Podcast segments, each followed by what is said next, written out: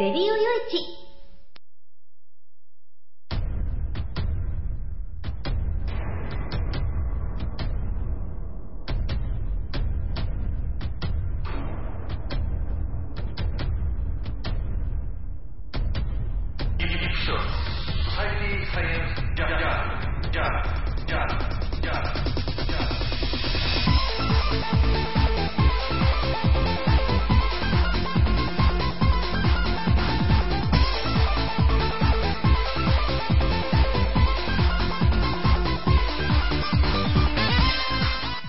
皆さんハローじゃ、ご機嫌いかがですか？ソサイティサイエンスジャーナル第319回ということなんですけれどね。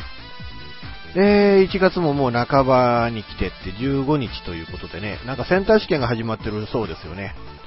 えー、僕らの時代はね、センター試験なんて言葉もなくて、共通一次試験なんてこと言ってたんですけれども。えー、思い出しますよね。うん、なんかこう寒い日にね、あのー、僕の場合岡山大学まで行ってね、えー、受験してきた記憶なんてのもあって、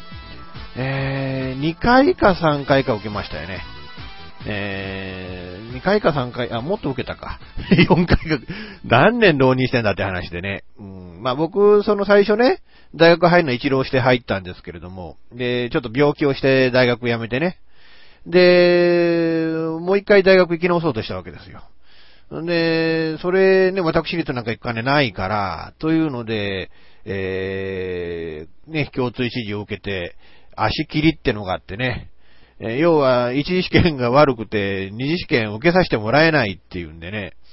えー、だから2回ね、二次試験を受けに行けたのは1回島根医科大学と、あと香川医科大学に行った記憶がありますけれどね、まあ見事なまでに滑ってね、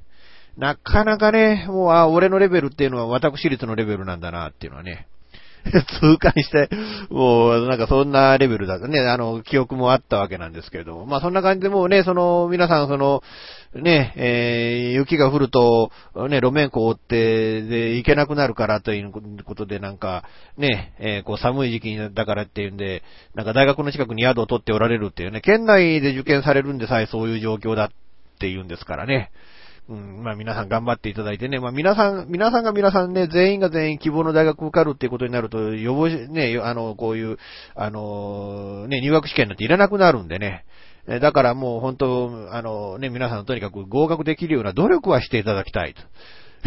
いうね、ことなんですけれども。えー、まあいろんなニュースがね、この一週間あって、えー、ちょうどね、こう何が何でも取り上げとかなきゃいけないようなニュースっていうのが、まあ、ちょうど3つあるかなっていうような感じなんで、えー、今回そういうね、えー、3つのニュースをお届けしていきたいなと思いますので、最後まで皆さんお付き合いよろしくお願いいたします。この番組は、レディオヨイチの制作により、レディオヨイチ、聞くラジオから感じるラジオへ、レディオステーション IKI、ニューウィンド、栃木県足利市ラジオ赤城山、神奈川県川崎市 FM 玉川、静岡県沼津市レディオピッコロ、ポッドキャストコム、アップル iTunes ストアよりお届けいたします。FM 玉川をキーステーションに全国ネットでお送りする FM ミッドナイトハイウェイサタデースペシャル。マイフレンド様のハイパーウィークエンドでは身の回りの出来事や1週間のニュースの中から話題を拾って毎週1時間お送りしております。また時にはゲストをお迎えしてのフリートークスペシャルとしてもお送りしております。週末の情報バラエティ番組マイフレンド様のハイパーウィークエンドインターネットレディオステーションニューウィンドで毎週土曜日に配信しております。ぜひ皆さん聞いてくださいね。テレビビンゴネットアイランド会社で役立つ面白応援グッズの紹介をはじめためになる情報ミュージシャンの生出演など映像でお届けする30分の生放送。テレビビンゴネットアイランドは毎週水曜日19時30分から20時。テレビビンゴで放送中です。スタジオジュノンからのお知らせです。あ、あのや。あ、あのさ。チョイスラジオの説明するんだけども。チョイスラジオの説明をするんですけど。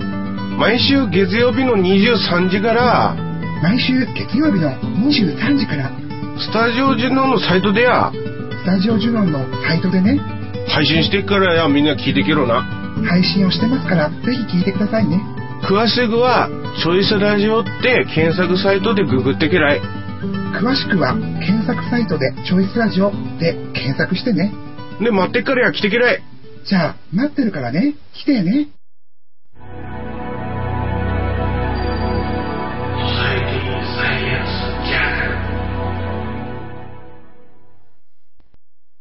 この一週間でね、一番まあ、まあ、おったまげたっていうのはね、あの、広島の刑務所から、えー、ね、えー、こう、服役囚が脱走したっていうね。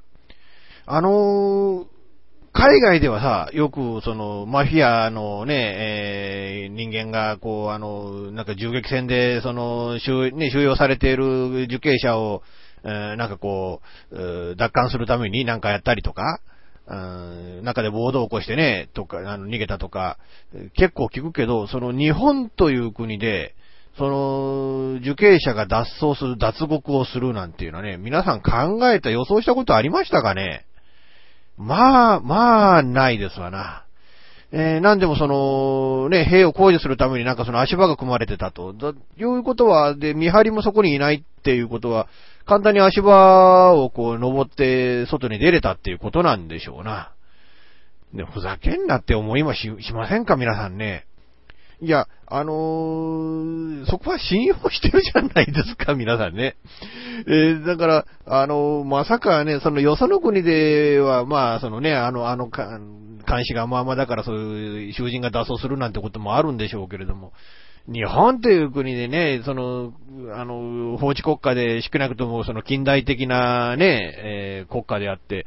そんなことが起こるとは、まあ、ましてやほら、日本っていう国は、あの、世界各国に比べてはるかに治安がいい国じゃないですか。まあ確かに今物騒ではあるんだけれども、物騒ではあるけれども、うーね、でも、あの、そんな犯罪率はそんな低いし、人が殺されたなんて話も、まあ少なくともここ10年、20年にはこの近辺にはいないしっていうね。うん、まあちょっと離れた、あの、隣町まで行くと、そういう話は結構いろんなとこでゴロゴロあったりするんですけれども。でもまあ、あなかなかね、そんな警察のパトカーが来て大騒ぎになってなんてこともめったにないんで、この辺は。だからね、まあ、あまさかこんなことが起こると思わなかったって。ましてやその逃げた犯人がね、これが、あのね、僕はこの住むというか、このレディオ用地本局のある岡山県とこう、ゆ、ゆかり、ゆかりって言っていいのかなゆかりのあるね、あの、いわゆるその岡山県内でその殺人未遂の罪を犯してたと。で、ましてやこのね、警察署に行って、そっから一度脱走した経験があるわけでしょ。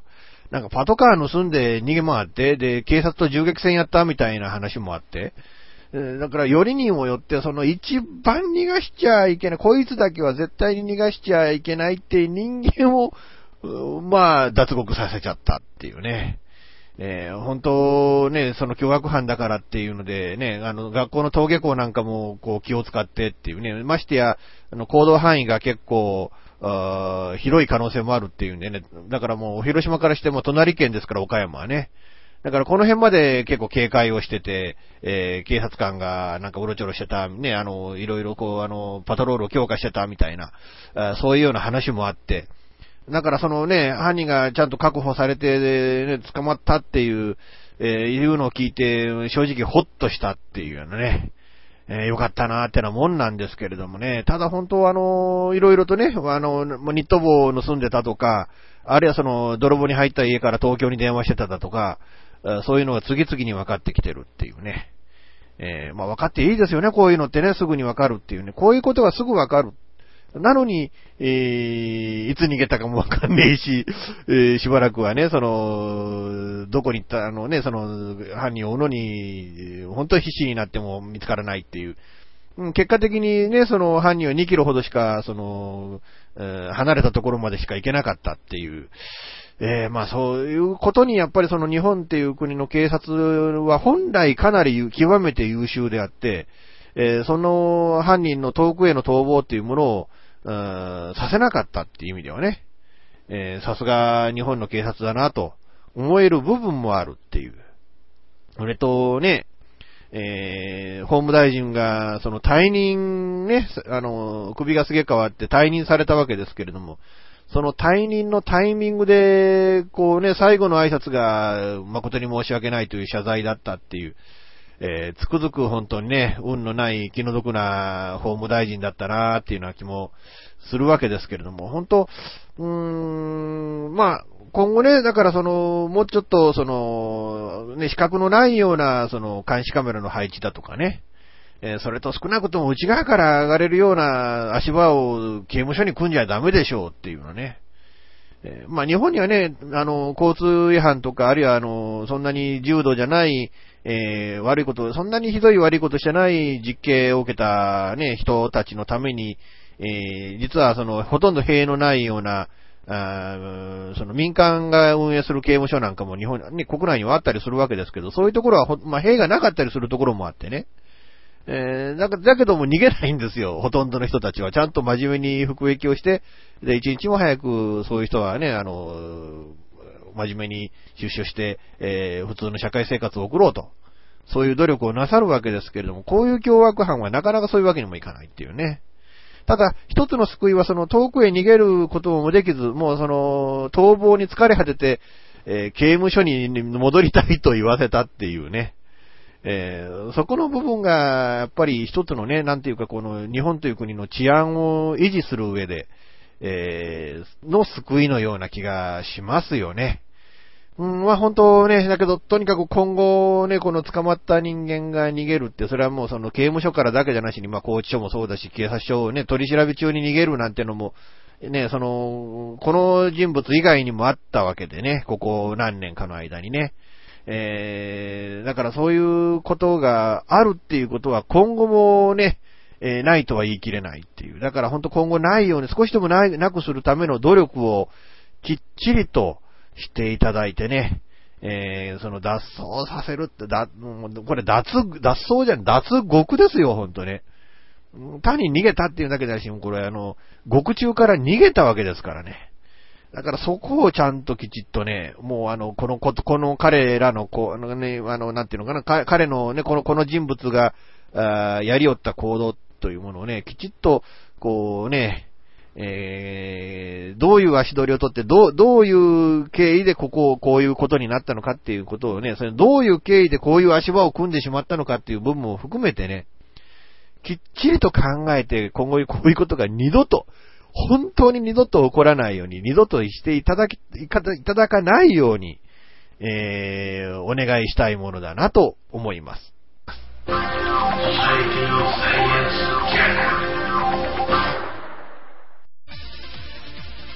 レッドスターレディオステーションが放つバラエティトーク番組、プリズムボックス。一つのテーマに基づいて、それにまつわる話題を取り上げていくカラフルストーリー。様々な楽曲を紹介していくサウンドシェフ。J リーグ名古屋グランパスの情報をお伝えしていくフォルツァグランパスの3つのコーナーで構成。多彩な内容でお送りしてまいります。お相手は僕、天国キャルです。それでは番組でお会いしましょう。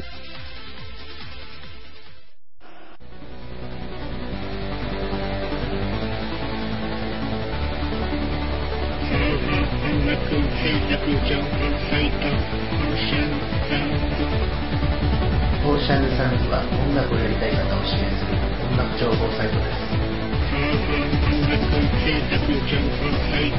す。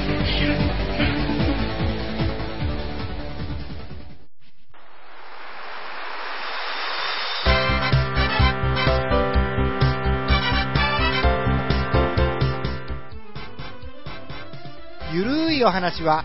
フェアリーテールが気が向いた時に更新する、えー、その時興味があるもの、ゲームの話、自転車のお話、まあ、社会状況のお話、そういうものを題材に、えー、ゆるくゆるく語る番組です。ぜひ、皆さん、聞いてね。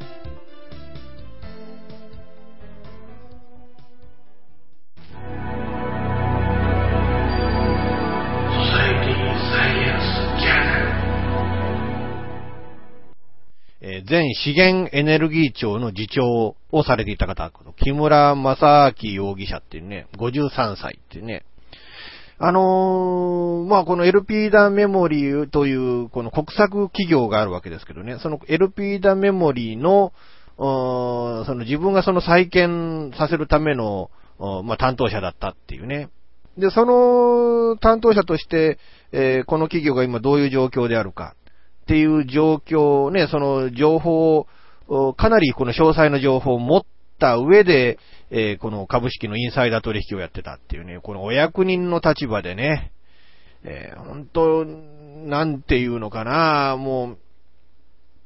う、なんか、や、役人もここまでね、その少年腐ってくると、本当もう呆れ果てるし、怒りも感じるし、えーこう、こういう人がね、もうその、なんていうのか、その役人として、この日本という国を動かしてるのかと思うとね、本当にもう、まあ、こ、こう、まあ、特にね、その、日本っていうのは役人天国だっていうのは、まあ、これ今始まった話じゃなくて、えー、まあ、天下りだなんだっつってね、その民間からこう、いろいろ、その、ね、甘い汁を吸い上げる、そういうメカニズムみたいなものがかなりガチガチに作られていってね。で、その、利権やなんかが脅かされるとなると逆にその、監督官庁の、としての立場を利用して首絞めていくっていうね。うん、だからもうあのね、えー、その、いわゆるなんかその電力会社、ガス会社、NTT、そういった企業は元より、えー、ね、えいわゆる財閥系企業、銀行、そしてね、えーそれこそぶっちゃけたことを言ったら、一部の風俗業みたいなものま至るまでね。もうそれぞれの監督官庁からどれだけの人がこう入ってきて甘い汁吸ってんだみたいなね。えそういう状況の中にあって、このね、その木村という人は、自分がやっていることっていうのがそんな違和感を持ってなかったんでしょうかね。えー、ほんとね、うーん、この2009年5月11日までにこの産業再生法に基づいて、えー、この LP ダメモリが増資を行われるという、その決定に合わせて、えー、この LP ダメモリの株3000株を買ったっていうね。えー実際この LP だという 企業が実際にね、そのもうかなり倒産状態に近い状況であって、で、そこにどういう風な形で資本を注入してっていうのは、これはもうね、うん、もう産業支援機構の、うんもうこのさじ加減によって、えーこの企業が生かされるか殺されるかみたいなね、えー状況になっていたわけなので、えーだからまあ、あねえ、その、俺がこの会社を支えてやってんだから、俺が少しぐらい甘い汁を吸っても構わねえだろうっていう、えーまあそう、そういうことでこの人が、あね、えーこういうメモリの企業をね、こう、株を買って売り買いをしてて、えーな、な、まあ、そんな極端な多額じゃなかったみたいですけどね、何百万単位。まあ実際その、うーん今回の、あの、容疑ということでは、まあ200万から、まあ230万。だからその、まあ倍としても500万ぐらい、えーを儲けたぐらいで終わってたんでしょうけれどね。えー、本当うーん、まあこれね、えーこういうこと、こういう人がそんなに多くいる世の中であってほしくはないなと、こうね、祈るような気持ちでいる一方で、えーこんな人間によってね、まあそういうのがゴロゴロおるのが役人の世界なんだっていうようなね、えーそういう現実もあるんだろうなっていう、なんかそれをね、思い知らされた部分もなんかもあって、えー本当なんか悲しい思いをしているわけなんですけれども。ただこのね、あのーまあ、この一方でね、この、こういうインサイダー取引をもっと厳格にすべきだ、あるいは役人がこういううまい資料を吸うっていうことがないようにしてほしいっていう、その考えと同時に LP ダメモリーっていう企業が今どういう状況に置かれてるのかっていうね。うん特にその、まあ、DRAM、ダイレクト、ね、えー、メモリーっていう、ダイレクトラムっていう、あの、ダイレクト、ダイナミックですね、どっちでしたっけ？えー、この DRAM を国内で唯一生産している会社なんだけれども、その価格のね、そのメモリの価格の暴落の連続、まあ、それはもうスパイラルな状態になっているので、うーん、もう投資すれども投資すれども、その製品が安くしか売れないっていうね。そんな中で、なんでこの企業を、えーもっとこういうね、活かしているのかっていう、もうとっととね、諦めて生産した方が、うーん、国家とか、あるいはその企業、親会社企業のね、うん、ためになるんじゃないかと思うんですけれども、それでもやっぱりメモリーっていうものを、うーん、ね、この、いわゆる重要な半導体であるこのメモリが、まあ、海外の企業にね、えー、この生命線を任せてしまうっていう、それによって国内のいわゆるその先端 IT 技術というものの発展がすべてこうね、えー、閉ざされてしまうようなことにだけはなってほしくないっていう、そういう考え方のもとでこの国策企業として残ったっていうね。えー、もともとはこの LP だっていう企業は、まあ、NEC をはじめ、えー、以前はね、日本のあの、いわゆる電化、で、で、まあ、電力、電力でね、電気会社、えー、東芝とか NEC とかね、えー、富士通とか、あ三菱とか、そういった企業のほとんどがこういうね、メモリーを作ってたわけですよね。えー、なんだけれども結局、あっちは撤退し、こっちは撤退し、みたいな感じで、残った会社が、まあ、あその残った会社、合同で、えー、もう国内のあの生産会社を一つにまとめて、えー、そこにまあ政府やなんだかこう、出資も受けて、えー、国策企業として、うーん、残そうという、まあそういう考え方のもとで、えー、この LP だという企業に、まあ一つにまとめられたわけなんですけれども、結局それがね、えー、その2009年のそのリーマンショック以降で業績が思いっきり悪化していって、えー、いわゆる産業活力再生特別措置法、えー、の適用第1号に認定されて、えー、日本政策投資銀行から300億円を、こう、あの、出資を受け入れたと。うん、その他あ、メガバンクから合計で1100億円の協調融資を受けたということなんですけれども、でも、このね、うん、半導体の市況というのはどんどんどんどん悪化していると。いうことで、2011年9月の中間連結決算が567億円の赤字っていう。1100億円の融資を受けて567億円の赤字を出したってことはもう借金増えただけで終わっちゃったっていうのね。えー、で、今年の3月までに、えー、450億円の社債と、金融機関500億円の融資返済が必要なんだと。えー、なんだけれども、これ、ね、えー、実際それだけで済むのかって言うとそうじゃなくて、4月2日にはさらに、えー、協調融資を受けた1100億円のうちの770億円の戦災期限も迎えるんだと。だけど、預貯金は1000億円しかないってことで、これもう完全にね、えー、もう本当あの赤字というかなんというか、もう債務超過もいいところだっていう。で、なおかつ、このね、えー、この産業活力、再生特別措置、えー、措置法の適用が3月の末に切れてしまうので、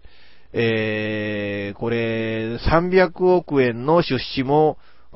引き上げられてしまうっていうことは、もう、もう本当、うーん、ダメダメ企業どころじゃないということでね。で、あのー、これ、えー、現在の、そのね、えー、台湾の会社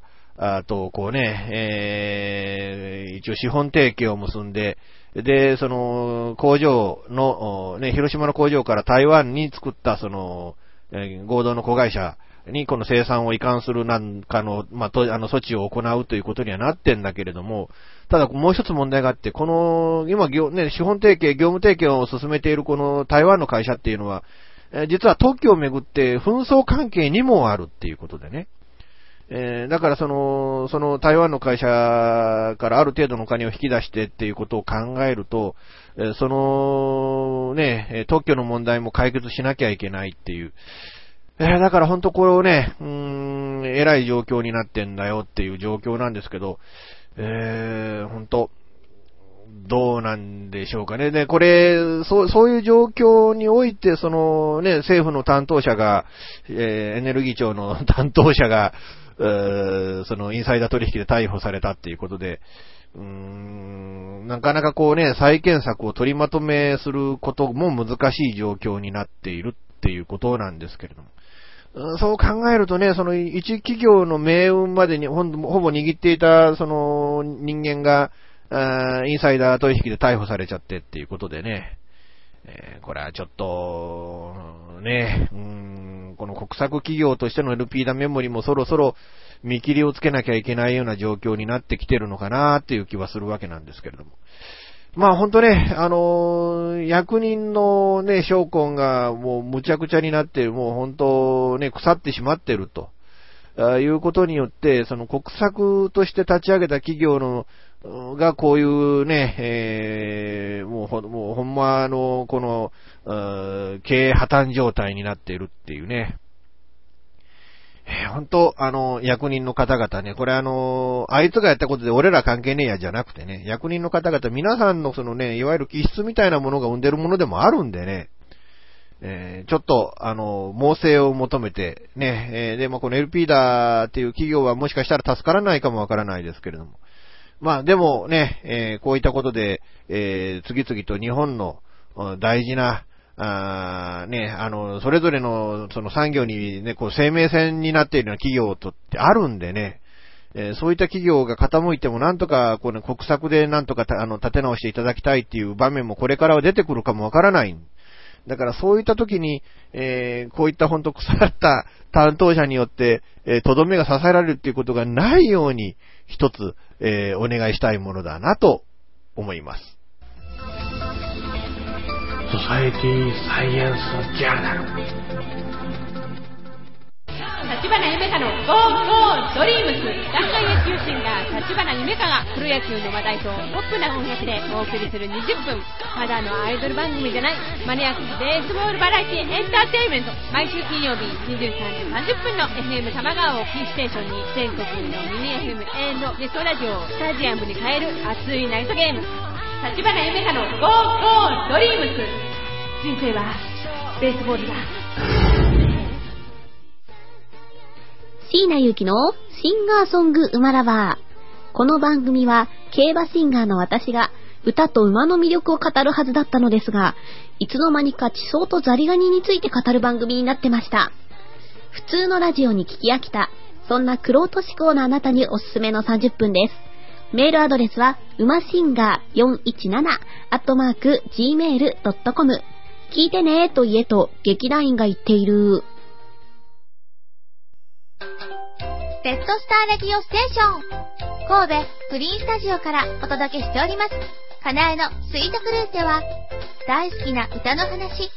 美味しいスイーツ、アロマテラピーの話など、素敵な楽曲紹介も含め、盛りだくさんで番組をお送りいたします。眠れない夜は、みんなと一緒に過ごしたいな。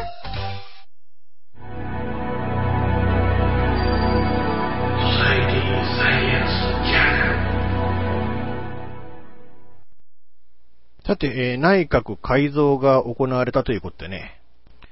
当初はね、えー、いわゆる消費者担当大臣山、山岡さんですか。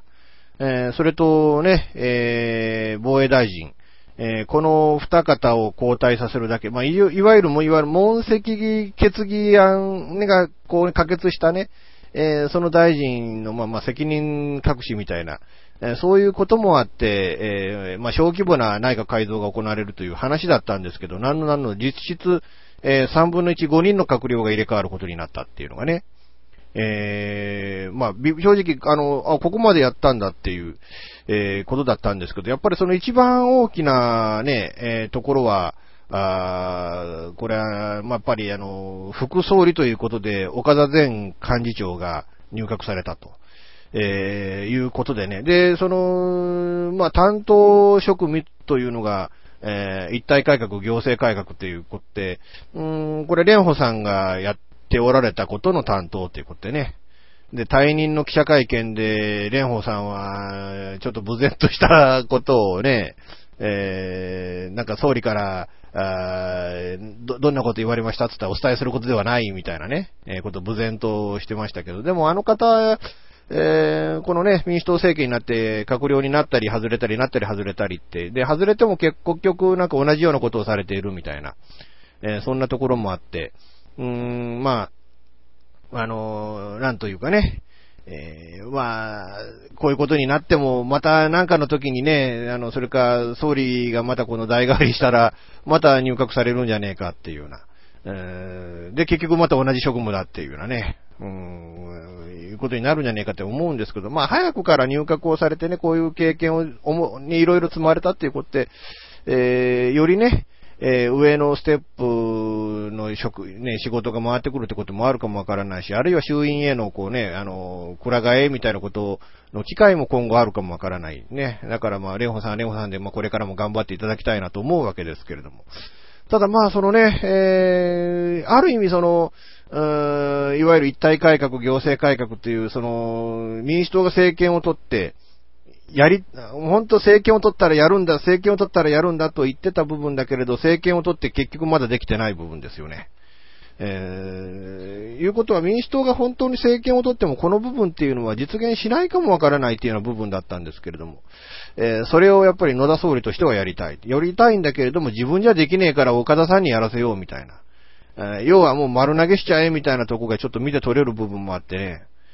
そう考えると民主党ね、政権取ってからのこの岡田さんっていう方は本当ね、えー、幹事長も、なんか、ね、えー、志半ばで、横滑りで外務大臣になって、外務大臣になっても、これをなんとかやりたいんだっていう職務を見つけてやってるところで、結局また、椅子後ろにね、あの、引かれて、ぶっこけちゃって、もう一回幹事長やってくれ、みたいなところがあって。で、結局その、昨年はね、えー、その、菅政権の当確と同時に、えー、まあその、菅政権の責任と連帯責任を取るみたいな形で幹事長を辞めて、まあ、あ浪人をされていたということなんですけれども。まあ、ある意味ね、この大物でね、浪人をされていた方、えー、をなんとかこうね、えー、こういうタイミングだからこう迎えやすかったって部分もあるんでしょうけど、でもこういうタイミングで副総理なんてことにね、あの立場になっちゃったら、結局今回の野田政権が倒れた時、また連帯責任を取らなきゃいけなくなるぞっていう。えー、この岡田さんっていうのはね、うん、かつてはその、ね、その、民主党の党首としてあれだけ活躍をされておられた方々、方なんですけれども、どうもこの政権取ってからはなんか貧乏くじばっかり引いて、えー、で、とにかくね、前政権の責任を取らされて、えー、っていうような立場になっちゃうっていう、えー、なんか貧乏、ほんと貧乏くじ引いてる人だなっていうの気がしてならないんですけれどね。あとね、えー、まあ防衛大臣に田中直樹さんっていうのはちょっと、それもちょっと驚きましたよね。まあ、そもそもね、その、田中直樹さんっていう方は、今民主党のね、あの、政治家ですけれども、この方は、ね、その、民主党である必要が実はない方だったりするわけですよね。というか、もともと自民党で、で、選挙もある程度、まあ、それはね、あの、田中角栄の娘婿ということで、えー、それなりにね、え、力を持っておられた方で、で、あの、まあ、いわゆるその選挙の強い組織を持っておられる方が、方でね。え、だけど、まあ、奥さんが、まあ、小泉さんから、まあ、追い出されるような形で自民党から出ちゃって、えー、そこを、まあ、小沢さんが拾って民主党に入れちゃったっていう。えー、で、夫婦で政党が違うのは困るから自民党を離党するっていう、なんだかなっていうね。あの、信じられますか？そのね、なんていうのかな、その、いわゆる、私は民主党という政党のこういう政策を実現したいと思って、その中のお手伝いさせていただこうと思って入党したんだっていうならわかるんだけれども、よ、嫁はんが民主党に入ってるんで、敵対するわけにいかねえので民主党に入るっていう。で、そ、そういうね、えー、その消極的な理由で民主党を選んだ、ね、政党で民主党を選んだ人を大事にしちゃっていいのかなっていう。ただこれね、田中真紀子さんがどうせまたなんか気に入らんことがあると、このね、あの、政権批判というか、総理の批判を始めるであろうと。で、その時にゴダゴダうるさいのをちょっと黙らせるためにも、えー、た、ね、あの、亭主がその、入閣することで内閣の連帯責任を負えば、嫁はんはおとなしくして、その、政権の悪口は言わねえだろうっていうようなね。な、なんていうかね、まあそれ、そんなにそのね、その田中真紀子さんっていう方が、そのね、民主党、その重鎮方々は怖いのであれば、これは、ね、その定子を入閣させるんじゃなしに、田中真紀子さんを入閣させた方がいいんじゃねえのかなっていう、えー、思うんですけど、どうなんでしょうかね。えー、まあ、あそこら辺がちょっとね、ちょっと僕としたら、えー、まあ、この方の入閣に対しては申し上げたいところではあるわけなんですけれどね。えー、まあ本当ね、えー、あと、その、平野さんですよね、文部科学大臣っていうことで、えー、この方はね、かつてはその、鳩山政権で官房長官をされていた方ですけれども、えー、この方ね、えー、民主党のその国対委員長だったと。で、国対委員長だったんだけれども、せね、その、いわゆるなんていうんですか、その、法案がまともに通してなかったと。まあ、通すことができなかったと。いうのは、その、国対委員長が力がねえせいじゃねえかということで、えー、国対委員長からの更迭で、えー、弾き飛ばされたと。でも、いくらなんでも鋼鉄で弾き飛ばされても、そ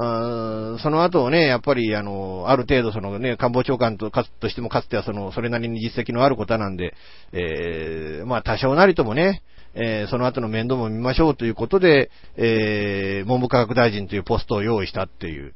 えー、な、なんでそのね、その国対委員長の首、責任取って国対委員長の首を飛ばされた人間が入閣するんだっていう、ここもにちょっと正直、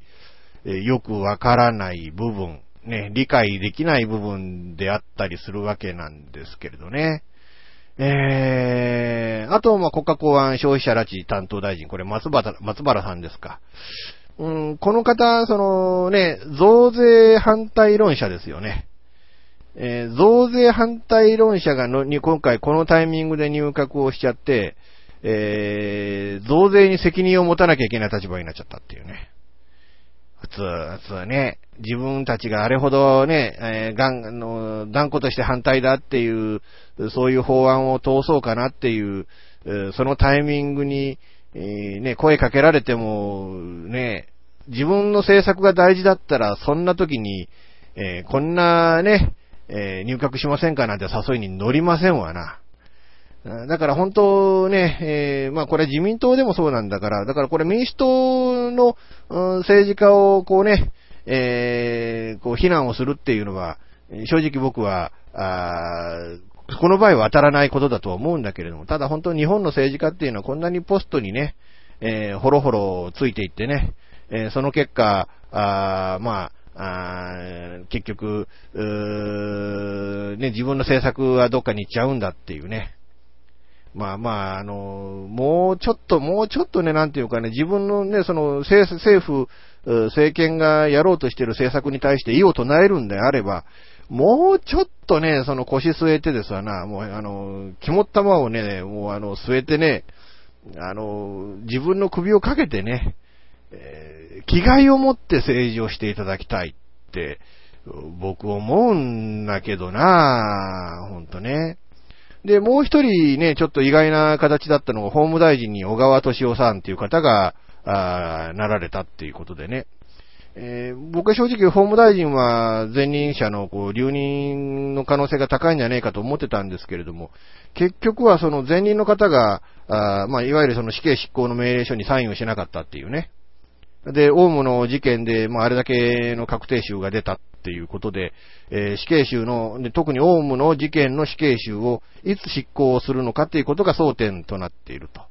えー、だからそこを、もうはっきりとい、ね、あのー、まあ、早期に、えー、オウム事件の各容疑者を、さっさと執行する。ということになると、その、まあ、そのためだけにひょっとしたらこの方、あ法務大臣にこうね、首をすげ替えたんじゃねえかなっていう気がするわけですよね。えー、そう考えると、今年、あのー、前半、えー、かなり早い時期に、えかなりの人数の死刑の執行が行われるであろうということがこの人事で予想されるんじゃねえかと思うんですよね。まあ、えこの方がオウムの執行を優先して、えそれに集中するか、あるいはこの去年1年間、一例も死刑が執行できなかったっていうこと、そのことについて、えー、まあ、その帳尻を合わすような死刑の執行を行うかどうかっていうのは、まあ、この方ね、えー、この小川さんというね、法務大臣の考え方次第で、えー、そこら辺の死刑執行の数っていうのが決まってくるんじゃないかなと思うんですけれども、まあ、凶悪犯、特にやっぱりオウムの事件の死刑っていうのが、まずこれ最優先で行われるんじゃないかっていう気はしますよね。ただ、あまあ僕はね、その、まあテロ事件にに関してはもうこれはもうしょうがないっていうね、まあまあある消極的な理由で、えー、死刑容認論っていうことなんですけれども、うんただ、あの、くれぐれもね、くれぐれももしかしたら冤罪である可能性のある事件っていうのもまだこれね、今の時点、すべて消え去ってないと思うんですよね。特にやっぱりそのナバリ武道酒事件なんかも、かなり大きな動きがあるし、えー、いくつかの事件でね、その死刑、または袴田事件なんかでもそうですよね。えー、まあ、これまで死刑が執行されてなかった事件で、えー、実は冤罪ではないかというふうに指摘されている事件、えー、が、まあ、古い事件としてはあると。古い事件としてはあるということで、もしかしたら最近の事件の中にもそういう事件が含まれている可能性があるっていうことをちょっと考えていただきたいっていうね。だからくれぐれも、そういった可能性のある事件に対しての死刑の執行は、あ行わないでいただきたいと、もう見合わせていただきたいと、えいうのを僕は切にちょっとお願いしたいところなんですけれどね。えー、本当、あの、まあ、冤罪、冤罪云々という、その可能性があるから僕は、あこのね、えー、死刑には反対なんだっていうことをちょっと改めて、このね、人事に、まあ僕は今その意見っていうのはちょっと関係、直接的には関係ないことですけど、あえてこの子でね、ちょっとそういう考えを述べさせていただきたいと、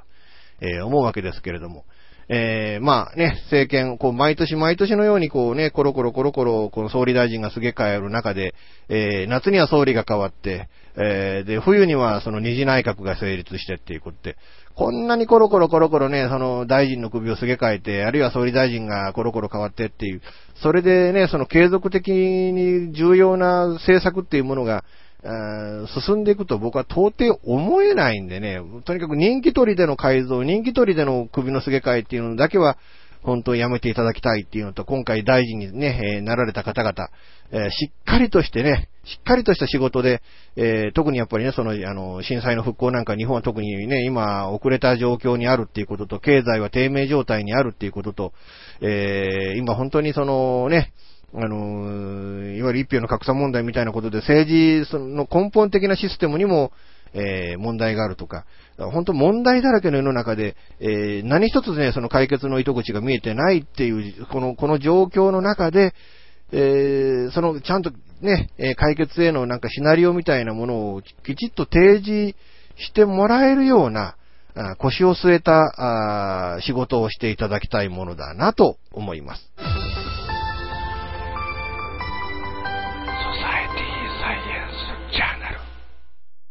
現金でマンションを買うのが夢なんですよ。あ、丸腰だったら一番いいな無理だと思う。幸せな家庭を作ること。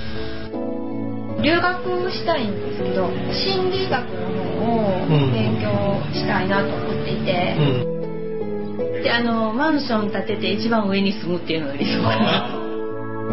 あなたの夢を応援しています。風俗リンクラジオ。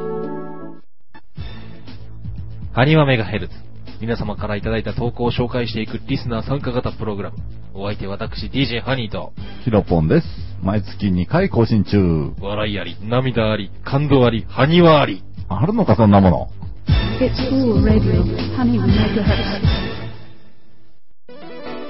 デジタルスタジオ What's New は、音、作り方、広め方のすべてが新しい次世代の音楽を作り出します。私たちは自分たちが聴きたいと思える音楽を作ります。私たちは既存の方法にとらわれない今そしてこれからの方法を追求します。私たちは支持してくれる世界中の身近な人へ私たちの音楽を届けます。応援してください。デジタルスタジオ What's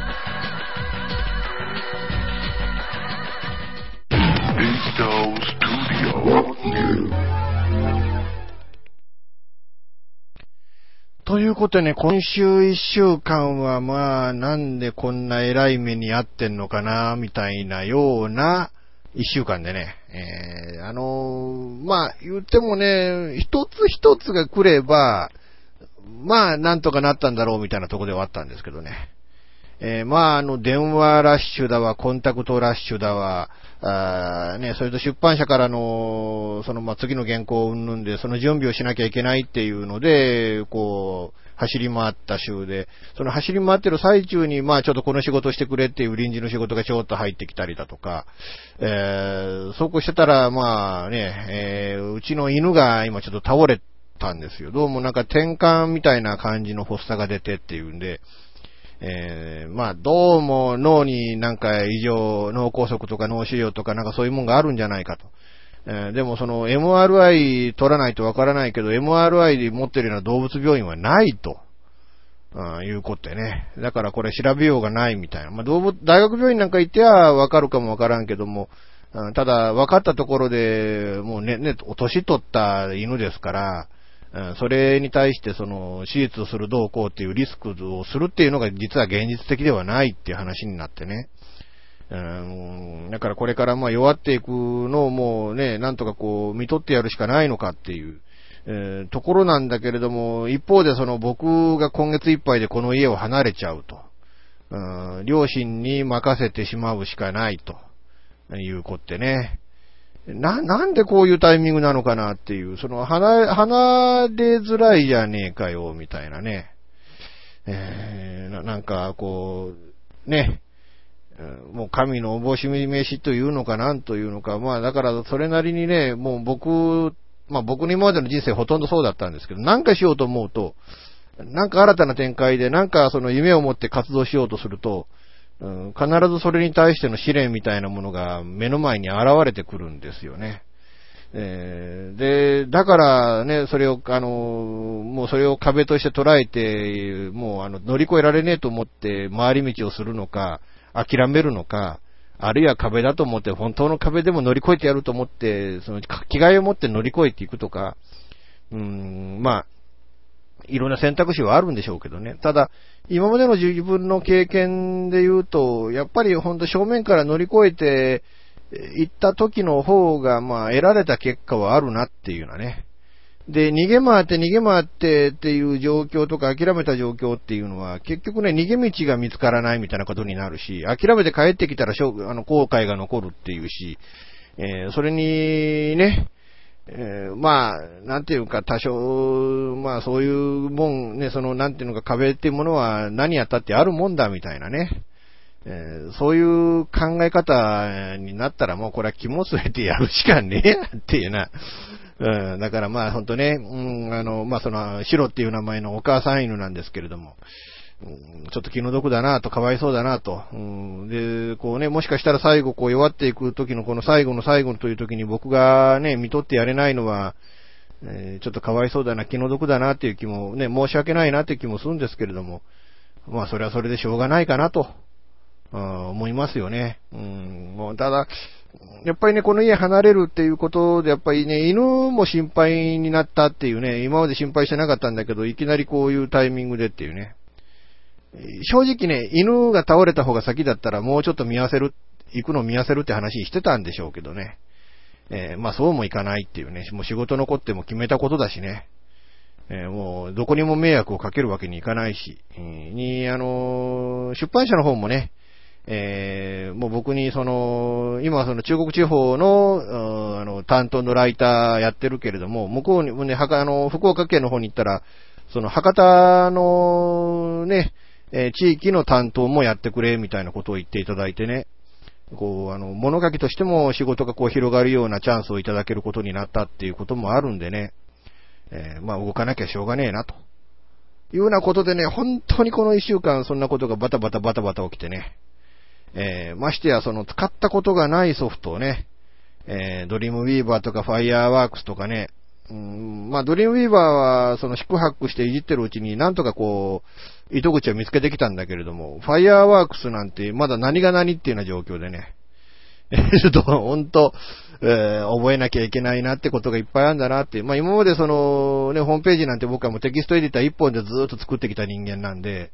えーあれもこれもなんてことはね、ない、できなかった人間なんですけど、でもこれからはやっぱりそう、あれもこれもっていろんなソフトをこう駆使しながらね、えー使って、使い分けてこうやっていかなきゃいけない。そういう能力を身につけなきゃいけないっていうね。まあ Go にいれば Go に従えみたいなことで、え今までは僕のやり方で物事として進んでたけども、向こう行ったら向こうのやり方で覚えなきゃいけないっていうね。えーいうので使ったことがないソフトをいきなりこうね、使ってみるっていうのも、ああ、これはこれで本当ね、うん、地獄だなっていうような気もするんですけどね。えーでもまあ、糸口さえ見つかればね、そっから楽しくなっていくもんなんでね、こういうことってね。えーだからなるべくちょっとでも早くね、えーまあ、なるべく早く壁にぶち当たって、早くそれをね、なんとか乗り越えるための糸口を見つけて、っていうことができれば、まあこれから少しは楽観的にいろんなことができるのかな、みたいなね、え ことも考えてるんですけれども。えー、いうことで、まあね、えー、今回もそういうことで、えー、ね、最後までお付き合いいただきましてありがとうございました。えーっと、次週は、えーっと、多分ね、あの、日帰りで、えー、ちょっと、あの、福岡の方へ行ってきたね、えーその直後の週になるんです。えーなので、もしかしたらね、僕は疲れ果ててバテてたらちょっと申し訳ありませんけど、一週お休みをさせていただきたいなと、えー思います。で、その次の週がもしかしたらどうなのかな？あこっちでやるのか、向こうでやるのか、もしかしたらまだこっちなのかな？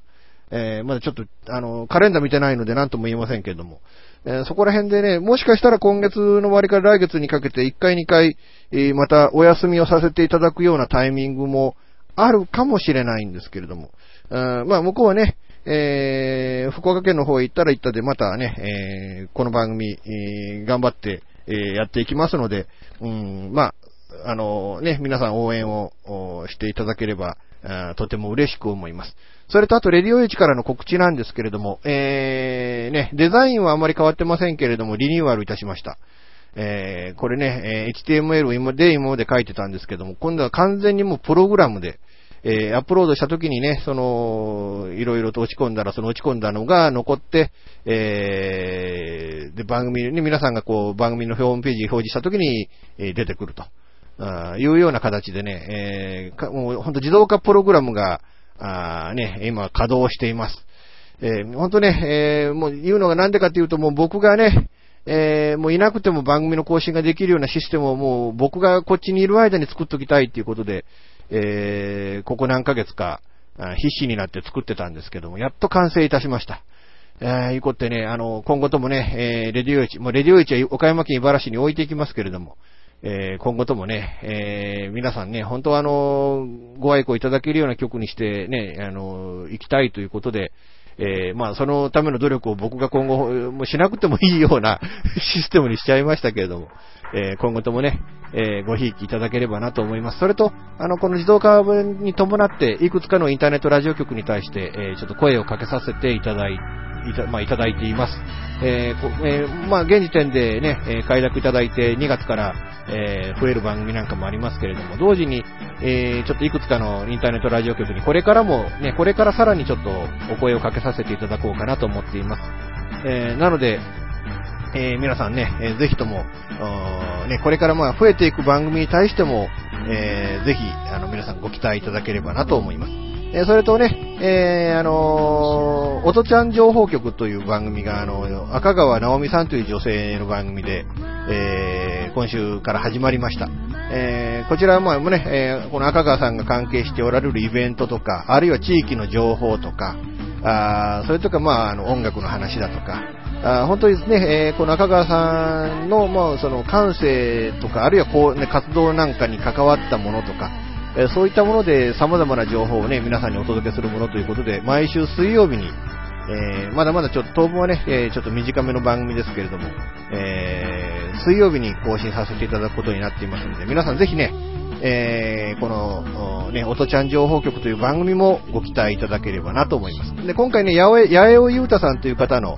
あ結構関西では、あの、精力的に活動されているピアニストなんですけど、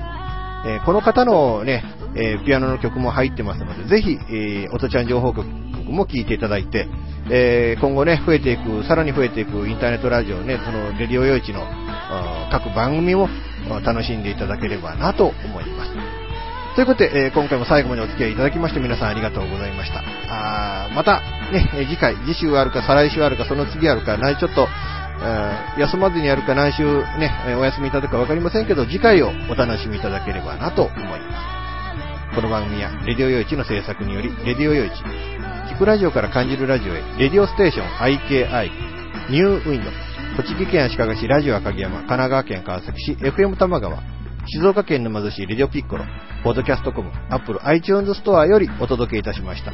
お相手はイプシロンでした。ではまた次回、ごきげんよう、さようなら。